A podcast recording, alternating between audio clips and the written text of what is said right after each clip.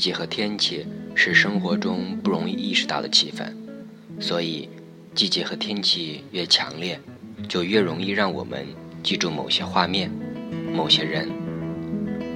关于冬天，我能想起来的故事远超过其他季节。细想起来才知道，原来是因为冬天的气温给人的感觉太强烈。因此，偷偷的把一些发生在冬天的事情也帮忙记下来了。天冷了，讲个故事给你听。大风吹树叶，我是贝子兰。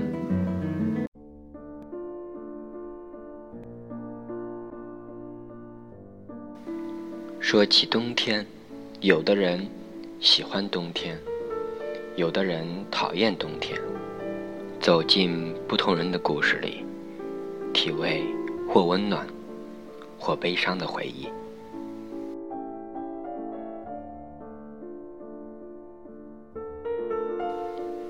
邦尼与琼说：“冬天多好啊，呼啦啦的风，绵绵的雪，冷了就把大衣裹紧。本少侠走路都带风呢。”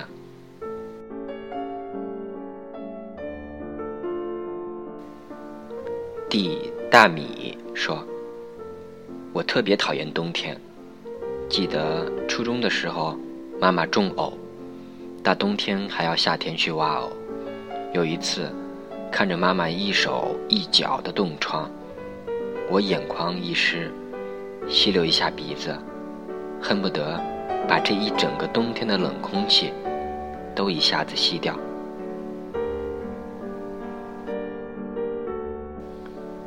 佳明表哥说：“九岁那年的一个黎明，我是全世界唯一一个目睹姐姐离家出走的人。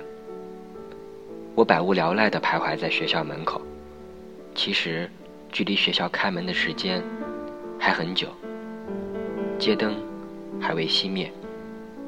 我们隔着一条马路对望，也许内心的恐慌。”让他无法停留下来，对小小的我说些什么，就仓促的消失在夜色中。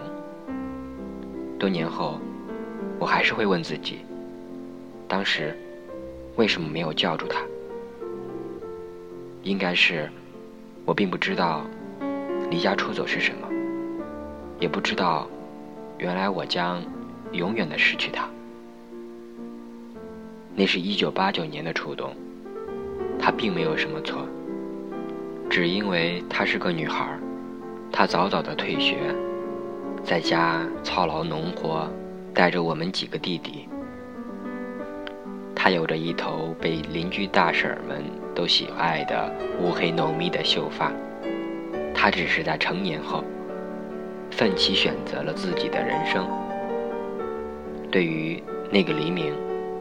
我一直守口如瓶，这就是我想说出来的故事。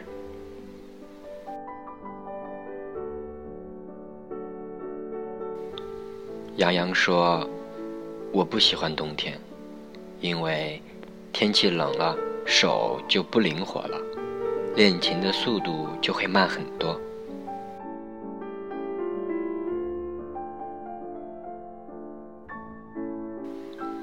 韩一说：“零八年初二，妹妹去世之后的几天，我一个人待在家里的时候，一个同族的奶奶去我家。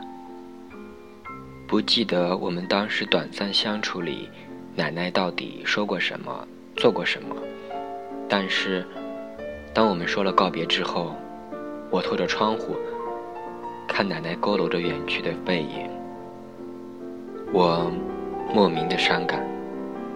那一次，后来也成了我最后一次见到他。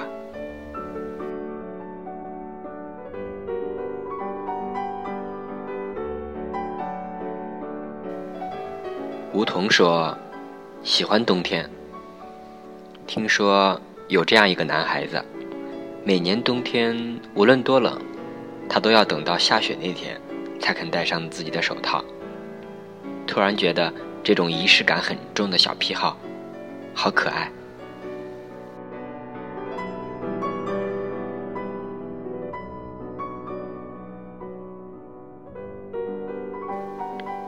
阮云恒说：“本来我是很喜欢冬天的，因为冬天可以看雪。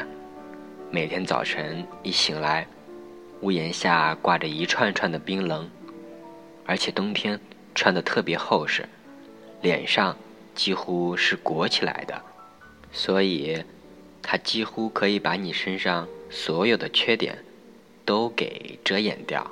没有人会在冬天。”特别谈论别人的貌美和身材，因此冬天是一个特别有安全感的季节。不过，我的一个好朋友，帅学长，大才子，在一个冬天走了，绝症，他没有挨过去。后来的每年冬天，听到最多的话题就是。谁在病床上？谁走了？谁没挨过这个冬天？大家都开始把挨过冬天当成最大的使命，而非享受。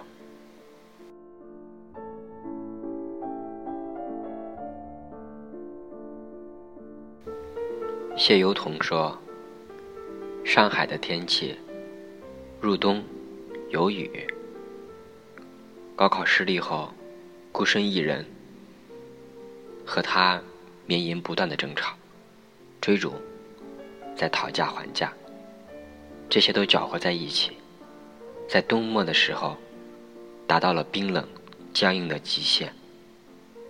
然后，有那么一个晴天，天高云淡，我骑着车，在大学路上，抬头看。突然，泪涌，鼻酸。我觉得，那些绝望的人都应该经历一个冬天，至少要熬到春天。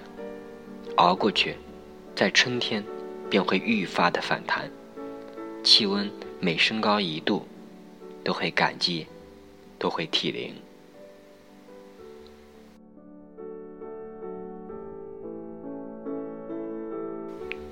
周问说：“冬天让我想起一件暖人心的事儿，就是我和他在一起快六年了，他是我的初恋男友。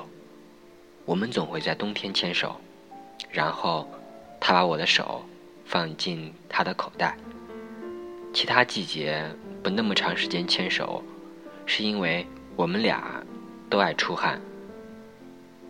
可是今年他在广州。”我这里的温度不适合他了，他那里的温度我也达不到。这就是异地恋的悲伤。世界上最遥远的距离，竟然是我在这里穿着秋衣秋裤，而你却在那里穿着短衣短裤。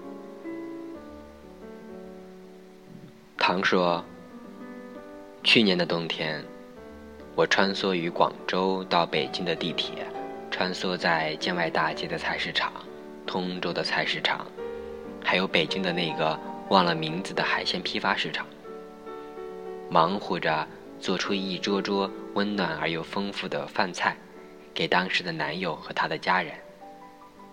那个冬天，我是一个最温暖的人。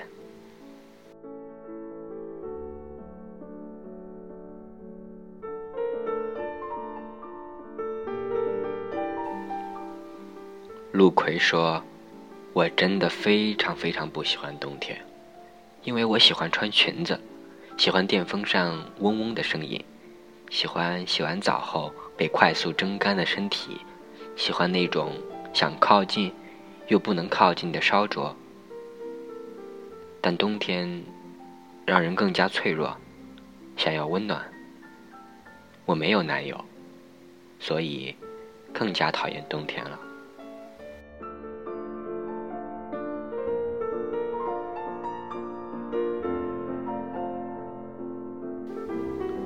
你有故事吗？你喜欢听故事吗？下期我们一起继续在冬天里寻找热气。晚安，好梦。